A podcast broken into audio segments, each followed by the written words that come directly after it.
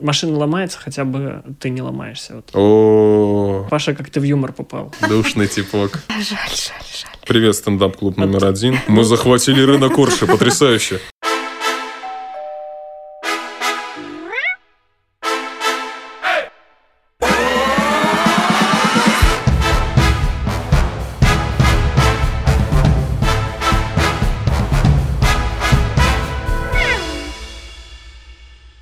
Всем привет! Вы слушаете подкаст «Пока кот за дверью». Меня зовут Оля Ханис, и я уже в безумном предвкушении от сегодняшнего выпуска, потому что у нас в гостях прекраснейшие ребята, комики из города Витебска, юмористы, стендаперы и создатели э, такого классного, уникального шоу, как «Нет проблем», юмористического шоу «Нет проблем».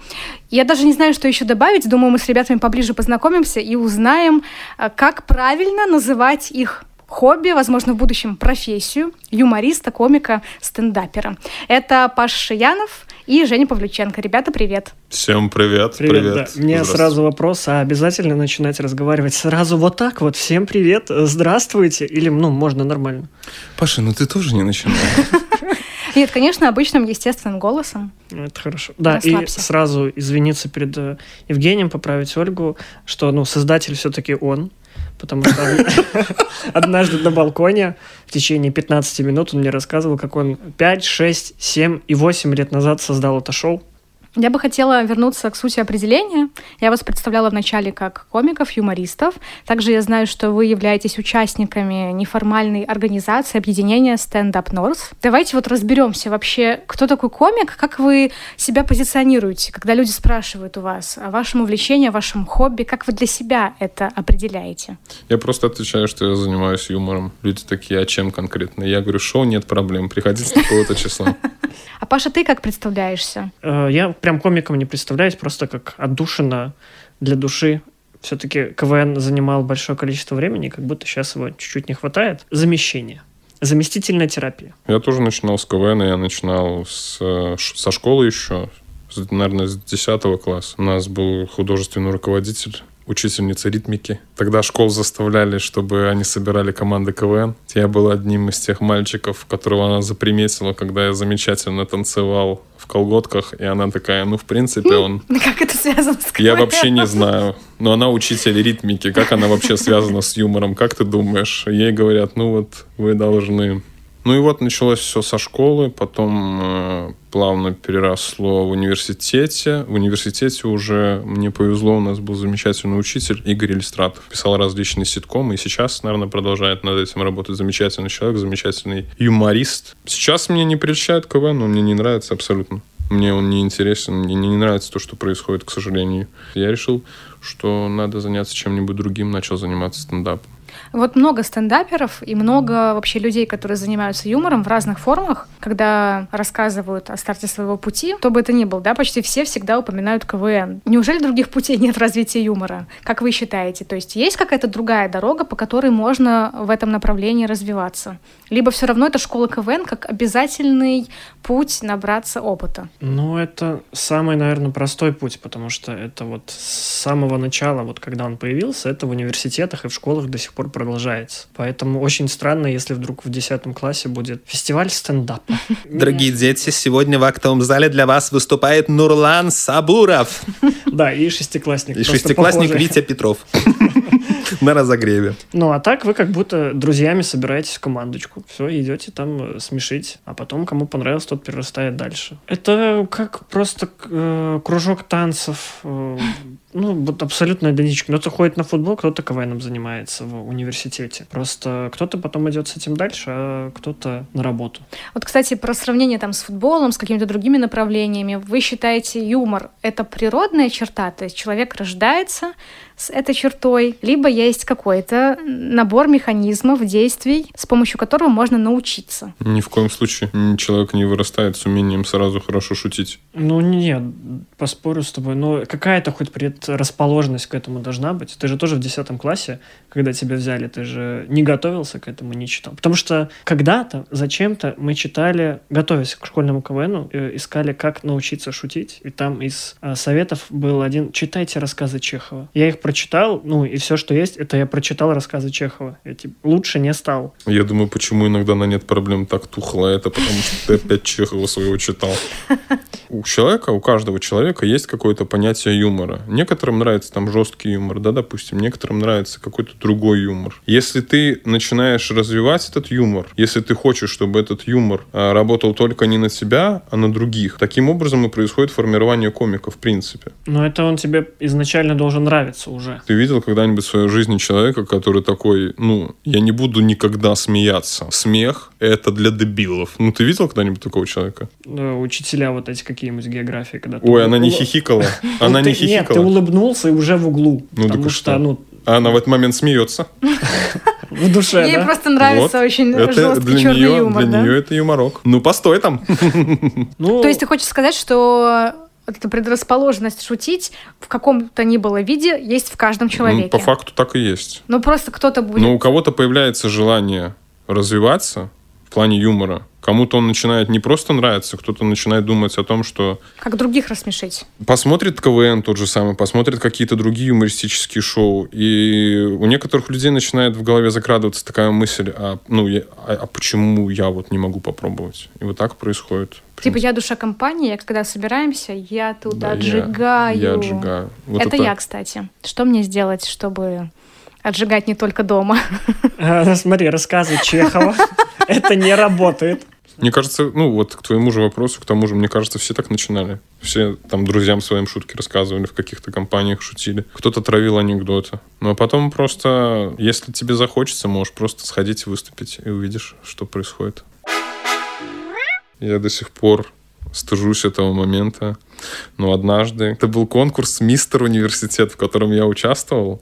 И э, жюри удалились, я об этом узнал. И вот э, выходит девочка там, чтобы ну, тянуть время, пока жюри там совещается, выходит девочка петь. Я беру своего друга Туркмена, который тоже участвовал в этом конкурсе. И мы сзади, она «Ваня, Ваня», а мы с ним сзади танцуем медленный танец. Мы лодочку с ним делаем. И мы, ну, а нам весело было. И вот мы станцевали, мы поклонились, мы ушли. Она заканчивает петь и нач- заходит за кулисы и просто начинает рыдать. Потому что она думала, что ну, мы каким-то образом ну, делаем что-то очень плохое и как-то ее стыдим, в общем. Делаем какие-то гадости. Ты хочешь публично извиниться? Я уже извинялся и хочу сделать это еще раз. И хочу показать, что иногда в твоей жизни должен присутствовать внутренний редактор, и ты должен отдавать отчет тому, что иногда твой юмор может помешать другим людям и может сделать им иногда очень больно. Паша, у тебя была какая-нибудь история, когда юмор тебе, наоборот, навредил, да? Не к чему-то положительному привел, а вот к Ну, похожим прям- моментам. Прям чтобы серьезное что-то, наверное, нет. Ну, просто какие-то дурацкие шутки. Машина ломается, хотя бы ты не ломаешься. Вот это я своей девушке озвучил. Такой себе вариант. Ну, какие-то такие обычные вещи, которые как бы не успеваешь профильтровать. Что ты хочешь сказать, что твой юмор не разрушил ни одну семью? Ну, Ну, возможно, все еще впереди. я надеюсь. Слабак. Не, у меня обычно, э, как ты знаешь, внутренняя редактура происходила из разряда «Будет ли моей маме стыдно, если что-то буду делать, она сидит в зале, будет ли за меня стыдно?» В эту тему есть вопрос из зала. Когда публиковала сторис э, с потенциальными вопросами для вас. Сложно ли быть актуальным и делать крутой контент в эпоху ограничений? Десять лет назад юмор был более свободный, как будто бы. А сейчас плохо пошутишь про девушек, феминистические движения объявят себе тоже бой. Плохо пошутишь про какие-то болезни, либо лишний вес, физические недостатки. Как ты можешь? Это же природа. Как тогда оставаться и смешным, и не задевать э, уязвимых людей. Идеальная шутка должна строиться в том, что в ней не будет ничего абсолютно. Это будет сухой текст. Если эта шутка не будет задевать никого, не будет говорить ни о ком, ну ты просто ее скажешь, и люди будут смеяться, это идеальная шутка. Вот к чему должен стремиться, в принципе, каждый комик. Я каждый раз страхуюсь, и каждый раз, если из меня что-то выскакивает такое, ну, я же иногда могу сказать лишнее в плане, ну, как я вижу девушек, это же может быть абсолютно неправда, я просто извиняюсь, сразу говорю, что, ну, это мое видение, я извиняюсь. Ну, Ты же страховываешь. а ты же понимаешь, что ты сейчас скажешь эту шутку в любом случае. Да, но я же Она же извиняюсь. уже я иногда тебя- извиняюсь заранее, потому что я понимаю, что я сейчас скажу. Так тогда любой концерт можно начинать, если мы кого-то обидим. Да. Все, пожалуйста, нас простите, Да, да, да. но Мы так и начинаем. погнали шутки. Ты понимаешь, что это будет смешно, Дисклеймер. и, возможно, это будет обидно, но не сказать ее тоже как будто потеряешь э, смех Себя. остальных людей в зале. И да. А- себя. Один плачет, Иногда ну, и себя. ладно, ничего страшного. Идеальную шутку, Женя, ты сказал. Я Да. вот вспоминаю. Я когда-то была на мастер-классе по КВНу от Александра Каринмана. И там прозвучала такая фраза, только надолго мне так запомнилась, о том, что вот шутка, она всегда направлена на вычленение каких-либо изъянов. Либо в человеке, либо в тебе самом. То есть, либо ты шутишь над недостатками окружения, либо ты шутишь над своими собственными недостатками, как бы их выгораживая вперед. Мол, нельзя хвалить смешно. Но добрый юмор, он не смешной. Как я могу сказать, например, не издеваясь над Пашей, ну, я скажу, у тебя красивая борода. Ну, ну, Я и так что? предполагаю, что в тот момент, когда тебе об этом говорил Александр Каринман, он как раз прочитал книгу Джуди Картер э, «Как писать стендап». Возможно. Она говорила об этих вещах. Но на самом деле э, стендап, он на том и строится, что стендап — это твоя боль. Ты говоришь о каких-то своих вещах, которые тебя трогают. Он может быть иногда не смешным, но когда ты рассказываешь о том, что тебя тревожит, ты уверен в этом, и ты это очень четко сдаешь. Да. И как тогда быть вот в этой ситуации? Если по вот этой схеме действовать, получается, то либо мы должны переступить через себя и свои недостатки всем показать на сцене, либо вот измены, какие-то косяки. Мы никогда от этого не избавимся, это здорово, это же прекрасно, когда мы можем шутить над какими-то изъянами, над своими изъянами, над изъянами там э, других людей. Но шутить именно, не выражать это как э, негатив абсолютный, это просто юмор. Но я чувствую, что против этого идет какая-то борьба. Ну, не борьба, Конечно. но, например, в Твиттере очень много бурных реакций на все вот эти вот шутки. Все эти истории, по-моему, с кем? С Сашей Долгополовым, да, когда там про то нельзя, про то нельзя, про ничто нельзя, только можно про... То есть сужаются темы, и в итоге какой остается спектр? Про что шутить? Что овсянка не получилась с утра? Вот проблема. Ну, Да. еще плюс проблема аудитории. То есть много, много аудитории приходит, и они для них это узнавашки. Там ты шутишь про себя или про кого-то, он смеется с того, что ты точно так же. Там, грубо говоря, ешь масло с ножа. Подмечалова. Да, Да, подмечала но масло с ножа не смешно. Ну, и, борода нормальная, чего-то.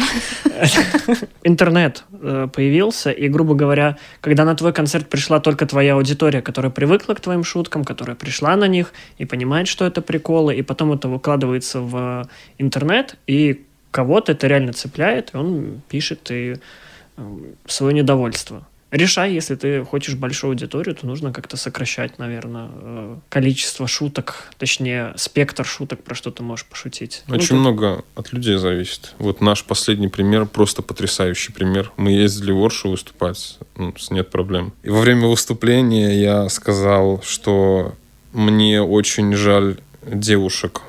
И вот в этот момент женщина, которая сидела слева от меня, сказала, да это вас жаль. Ну, в ней проснулся вот этот Да. бокал пива, который она... Да, да, да. И она сказала, да это вас жаль. Я говорю, подождите, что? Да вас, мужиков, жаль. Я говорю, вы даже не дали мне договорить. А я говорил о том, что очень жаль девушек, потому что в последнее время познакомиться в Тиндере вообще невозможно, потому что анкеты у мужиков просто, ну, это полнейший кринж. Потому что, ну, вот эти вот мужчины, которые сидят за рулем, говорю, вот эти огромные... Он за рулем, у него вот эти огромные часы, которые заслоняют все лобовое стекло, вот этот вот руль, который он, типа, держит, и летит вдаль. Вот эти мужчины, которые поднимают палец вверх, вот эти мужчины, которые с братанами стоят в обнимку, кого ты выбираешь вообще в этой анкете, Кто, да, из них непонятно. конкретно? Да, Там ну, Закреплен обычно тот, который по, по центру просто. я а вот если лучшая фотка, но ты справа, вот что теперь сделать? Она Ну, не поймет, придет как- на свидание, а там другой. Как маленьких детей смайлик на лицо всех остальных ставить, чтобы не сглазили. Ну, это вот просто пример того, что если человек захочет, его зацепит абсолютно любая тема. Ты можешь просто вообще не про него сказать. Абсолютно нет. Можешь сказать просто вот девушка. И она такая, девушка, ты чё? Я мужчина, ну, я не Как знаю. ваши родные, жена твоя Женя, твоя девушка Паша, как они реагируют? Может быть, родители, если их цепляют в каких-то шутках, как они реагируют, когда вы, например, в ваших стендапах э, обнажаете личную жизнь, да? Ой. Они такие думают, блин, он всем рассказал, все же поймут, что это про меня. Я настолько долго с женой, что она уже настолько прохавалась всем этим юморком, который из меня вылетал на протяжении всех этих лет, и она вообще на него не реагирует вообще никак. Было как-то первое время, я на ней какие-то шутки тестировал, ей, может быть, что-то рассказывал. Сейчас я рассказываю, она такая, угу. ну, типа, я, я домой прихожу, она мне показывает видос, и там ребенок упал, и она ха-ха. Я такой, ну да, да. Да, ну это смешнее намного, чем блог, который я написал, конечно. Лучше бы я написал блог про развод. Вот так. Так она как-то реагирует именно на то, что ты озвучиваешь ваши проблемы на публику. Она не приходит на мои выступления никогда. Специально? Да. Чтобы не слышать об этом? Да, она два раза была пришла, а потом просто перестала приходить. Потому что иначе блог про развод написала бы она. Иногда я прихожу, если прям зашел хорошо материал на микрофоне, я прям прихожу, ей рассказываю, она такая, ты опять про меня? Я такой, ха-ха-ха. Бегу мыться. Ну, у меня, что касается девушки, то как бы я, по-моему, вроде не сильно обнажал. Ну, плюс мы недолго встречаемся. Но в беседе в Телеграме... Она такая послушает подкаст, в смысле, Нет, недолго. Меня... Для тебя все эти годы шутка какая-то, что ли? У нас закреплено сообщение «Паша, как ты в юмор попал». Ты как будто, когда начинал встречаться, старался придумать смешной прикол. А сейчас, что там последнее было? В Шумилино. А, да, что в Шумиле, но есть только одно «но» шумели, но все. Я просто, знаете, вот э, мы уже достаточно долгое время пишемся, я вот все вот так вот сижу, пальцы скрещиваю виртуально, да, ну, не показывая вам, думаю, вот э, если вообще ни одной шутки на выходе не выйдет, люди послушают такие, это про стендаперов. Блин, да. ну это опять же, видишь, как будто они э, пришли на подкаст и такие, это про стендап, значит, они должны пошутить. Это да, мы сейчас, да. Весь, мы сейчас начали, весь подкаст да, будем шутить, да. Согласен, согласен. Если вдруг я вас подвел, пожалуйста, приходите на шоу, нет проблем. Там всегда юмор, всегда, абсолютно, в любой момент времени. Мы сейчас вот стендап долго так обсуждали. Я хотела спросить вообще, вообще в целом про этот жанр? Он больше про что? Про умение подмечать какие-то необычности в жизни, либо про умение четко и круто формулировать шутку? Конечно, все вместе. В первую очередь, я говорил, в первую очередь э, стендаперы, они шутят про что-то свое, про свою боль. А там уже вот в этих вот вещах они подмечают что-то, что обобщает юмор, то, что цепляет большинство. Таким образом происходит процесс формирования. Как приучить шутки. себя записывать вот это вот все происходящее? То есть это же нужно выработать какую-то привычку. Да, да. Вот это самое, мне кажется, сложное, потому что вроде забавно много происходит, и ты такой, это для моего будущего стендапа и потом такой, а, я уже ничего не помню. Я просто беру теперь на телефоне записываю. Очень много, очень много материала просто пропало, когда я этого не делал. Когда записываешь, нужно еще правильно записать, потому что когда приходит время это открыть, что значит э, нож и дверная ручка в одно предложение, что это было и про что, тоже очень сильно непонятно. Согласен, да. В общем, получается, закадровая работа стендапера — это очень кропотливая работа по сбору материала. По факту так. Нудно достаточно, да? Абсолютно кажется так странно. То есть вот на сцене такой яркий, классный, харизматичный человек, а это 7 минут. Очень помогает твой друг, с которым ты занимаешься, там, или твое окружение. Вот, допустим, если у вас какой-то коллектив, вы занимаетесь стендапом, есть такое понятие, как базе это когда вы работаете вместе, вы рассказываете друг другу шутки. Таким образом вы проверяете, правильную ли сторону вы пошли. А тут, э, ну, за кадром, ну, люди, у которых нет микрофона сейчас, показывали, типа, мы комедий бади. Нет, мы просто рассказываем друг другу приколы. Да. Мы ничего не пишем. В своем, да. Ни к чему не приводит. Да, жаль, жаль, жаль. Шоу «Нет проблем». Классное юмористическое шоу с очень оригинальной идеей. Как оказалось. Как оказалось. Как оказалось, очень оригинально. Ну, Привет, стендап-клуб номер один. От 6 до 9 лет назад это как бы было оригинально, наверное. Абсолютно. Но тем не менее, расскажите, как идея зародилась 6-9 лет назад, да, кто ее автор и в чем э, концепция, вот чтобы наши слушатели, которые ни разу не были на вашем шоу, не подписаны на вас в Инстаграм, поняли, в чем главная фишка и обязательно захотели прийти. Как вообще появилось шоу, в принципе? У нас была традиция после открытых микрофонов которые у нас проходили в городе, либо э, концертов. Мы собирались все вместе на сцене и разыгрывали звание лучшего комика вечера. Мы либо шутили над ведущим, э, либо шутили там над друг другом. Ну и вот таким образом выясняли, кто из нас самый лучший комик сегодня. Э, честно, мне очень надоела вся эта фигня. И в один прекрасный момент я предложил ребятам, может быть, давайте попробуем с людьми поработать. И вот несколько раз после выступлений, после стендап-выступлений, мы несколько раз вот в таком вот виде решали, кто из комиков самый смешной. И потом я такой, ну а в принципе можно же прям взять и сделать из этого шоу. И вот мы тестировали это в 2018 году, и в 2019 году э, первое шоу было. А как вот как побороть этот страх импровизации? Потому что шутка прописанная, обкатанная на камеди баде, на жене и прочее, ты уже видишь, она вызывает улыбку, все будет окей. Здесь ты в моменте выдаешь текст, если он не заходит, мне кажется, это психологическая травма просто, с которой ты уходишь со сцены. Шоу, в принципе, так и формировалось, что, ну, к сожалению, не все ребята, с которыми мы начинали, ну, кому-то не шло. Кто-то был очень хорошим автором в плане написания стендап-материала, но, к сожалению, ты такой думаешь, о, господи, вот прям этот человек сейчас прям сядет и прям будет ага Нет, он садится рядом с тобой и просто может во время всего выступления просто молчать. Все методом подбора.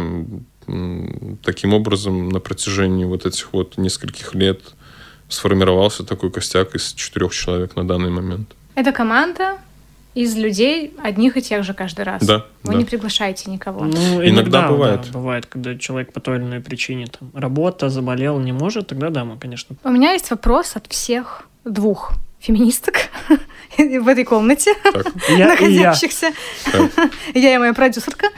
Почему нет девушек в команде? Я сразу же могу сказать в защиту, что у нас на нескольких шоу была девочка. на двух, Почему на трех это шоу. не я? А, вопрос другой. Смотри, мы же сказали, что по причине болезней некоторые участники иногда отсутствуют.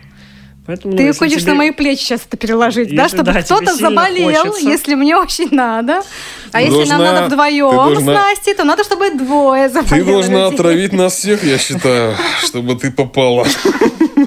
Скажите, скажите, Оля и Настя, мы готовы. Так, э, э, мы Это они не говорят это в микрофон все равно. Уважаемые девочки, Какие конкретно? нет никакой конкретики. Конкретно Мы готовы позвать вас. Тут просто Оля и Настя. Ну, это любой человек может быть, получается. Ну, любая девушка. Любая Оля, любая Настя. Да? Да мы любую Олю и Настю назовем. Нормально, все, записали? Все, отлично. Идем дальше. А вообще, вы считаете, у юмора есть пол? Ни в коем случае. А ламинат? Вот видишь? Опа! Ламинат!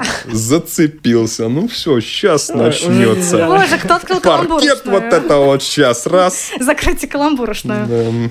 У этого шоу не только юмористическая цель, но еще и терапевтическая. Вы прям верите в то, что вы Смотри, решаете проблемы? Главное терапевтическое правило нашего шоу в том, что мы решаем проблемы при помощи юмора. Мы показываем, что любая проблема в жизни человека в принципе смешна. Самое главное правило в том, что мы не эксперты. Мы не решаем каких-то психологических проблем человека. Давайте попробуем решить сейчас проблему. Давай. У меня есть одна заготовочка. Э, У меня была идея в свой день рождения, 14 февраля, это уже очень скоро, э, сделать свое мини-стендап-шоу. Но проблема в том, что осталось три недели, у меня вообще нет материала, что мне делать? Может быть, э, ну, 14 февраля, но год и три недели тогда. Да, не сказано же точное 2024 прям. Да, прям, Возможно, стоит другой 14. праздник выбрать. э, Масленица. Давай ну найдем, давай найдем тебе комеди-бадерку. Есть люди, мы тебя с ними свяжем. Попробуешь с ними, покрутишься, так сказать, войдете в э, сцепку. Ну, А вообще глобально, какая цель у этого проекта? Вы хотите, чтобы люди смеялись в нашем городе? Либо вы хотите, чтобы вас на улице узнавали, например? Вот. Самая главная цель, ну, чтобы люди смеялись. На Ну, улице, чтобы ее достичь. узнавая тебя. Да, но они уже и так смеются иногда. Мою шапку зимнюю видели? Это- Даже не могу сказать, что мы зарабатываем. Мы в абсолютном нуле в лучшем случае. Не, А в ну, последнее время мы в минусе. Чисто в минусе. Да, хорошо платят, если в другой город приезжаешь. Но в другом городе как-то всегда интереснее, потому что мы в небольшие города ездим. В один мы небольшой город ездим. Давай по правде уже, только в Оршу мы ездим, Да, да? но там людей нету других занятий, поэтому Поставили сейчас крест на Орше просто. Нет, ну, в плане у них нету альтернативы к каким-то развлечениям. Там теперь только есть э, шоу «Нет проблем» и мой подкаст. Все, в Орше больше теперь ничего не Вот. будет. Мы захватили рынок Орши, потрясающе. Поэтому они как бы с удовольствием приходят, все обычно намного...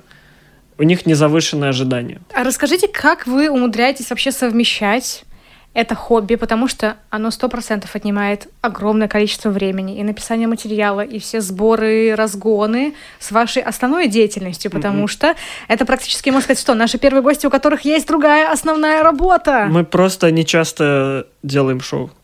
Наверное, Наш секрет, честно, да? Мы старались...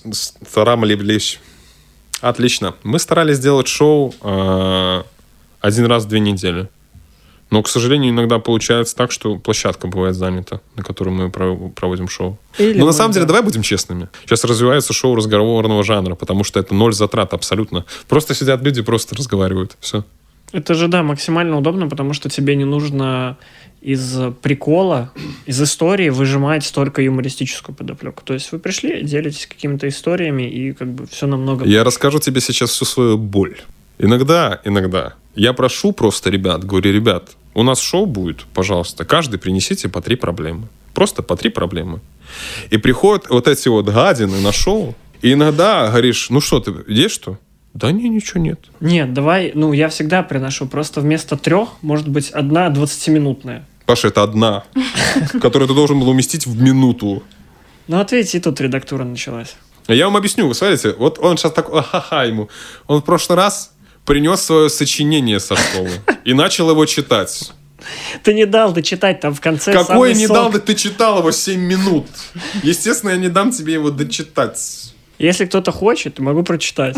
Да нет, пожалуйста, спасибо, спасибо, Паш. Вот так творчество и заканчивается, да. Мы потом выйдем, ты можешь остаться у микрофона, записать как бы голосовое большое свое сочинение. Одни врут. Личный подкаст. Если от шоу переключиться вообще в целом и вот всех этих хобби, увлечений просто к жизни, как вы считаете, вообще можно ли жить без чувства юмора? Ну, это очень тяжело. Но я же говорю, что мне кажется, что у каждого человека есть какое-то чувство юмора. Ну, как будто, да, это намного упрощает жизнь. Максимально упрощает Как жизнь. быть с душными людьми тогда? О, знаете, я и сам своего рода душный типок. У вас есть шутки, которыми вы прям гордитесь и считаете своей короночкой? У меня недавно вышел кусочек небольшой материала. В, ну, у себя подписывайтесь все at Me, э, Инстаграм, все дела, там увидите кусочек. У меня еще есть парочка вопросов тоже вот от- из зрительного зала. Они Так, так, очень так. необычные. Итак, есть Долгополов, который может выдать импровизационную сцену. Есть Гарик Аганесян, который прется по каламбурам. А чем сильны стендап Норс? Вот это самая интересная вещь. По факту, что получается? Есть я, который ведущий шоу. Я вообще картинками думаю. Есть Дима Беляков. Отсекает верхние слои юмора. Павел Шиянов, который сегодня здесь, рядом со мной. Потрясающий человек в очках. Э, Павел Шиянов э, лезет чуть глубже. И сидит замечательный, потрясающий Вячеслав Лакетка. Выходи. Выходит э, Вячеслав Лакетка, садится на стул, и вот он каламбур. То есть у нас получается такой костяк из ребят, который каждый сам какое-то свое русло, куда-то сам, куда-то что. И мы вместе в одном месте. И каждый выдает э, свою точку зрения в плане юмора со своей стороны. Получается какой-то симбиоз. Все есть, да. Девочки только нет у вас, а так все классно. Я не понимаю, про что они постоянно а говорят. что такое женщина? Жена знаю, других девочек не знаю. Вот это вот вырежите и отправьте моей жене, пожалуйста. Финальную порцию вдохновения от вас для всех тех, кто мечтает тоже заниматься юмором, но не знает, с чего начать. И вот им нужен просто вот ваш какой-то волшебный пинок, добрый совет и поддержка. Э, Ну что, вам нужно в 10 класс начать Почитать заниматься- Чехова. Почитать Чехова, да, и э, Заниматься КВН. ритмикой. Ритмикой, да. Потанцевать в колготках. А, возможно, смотреть комиков, которых, которые тебе нравятся, как бы, может, в них разбираться, понимать, как они строят шутки. Ну и по итогу пробовать, пробовать, пробовать. Послушай меня, дружок. Я скажу тебе одну вещь. Этот мир не такой уж радостный и приветливый. Как только ты встанешь, он может ударить с такой силой. А, на самом деле, а, не стесняйтесь, это самое главное, не стесняйтесь, пробуйте себя на прочность. Выходите на сцену, обсирайтесь обязательно. Это обязательно. Любому комику, я считаю, в каком бы расцвете своей юмористической карьеры он не был, нужно обсираться, потому что это возвращает себя. Ты не какой-то там великий человек, каким бы ты ни был, какой бы юмор ты ни писал, ты такой же обычный комик, каким был с самого начала. Просто ну, научился чуть лучше шутить. Смотрите КВН, если вам нравится КВН. Понимаете структуру КВН. Смотрите, как строится этот гребаный КВН. Нравится он вам, не нравится, не нравится КВН, не нравится стендап. А, идите на юристов.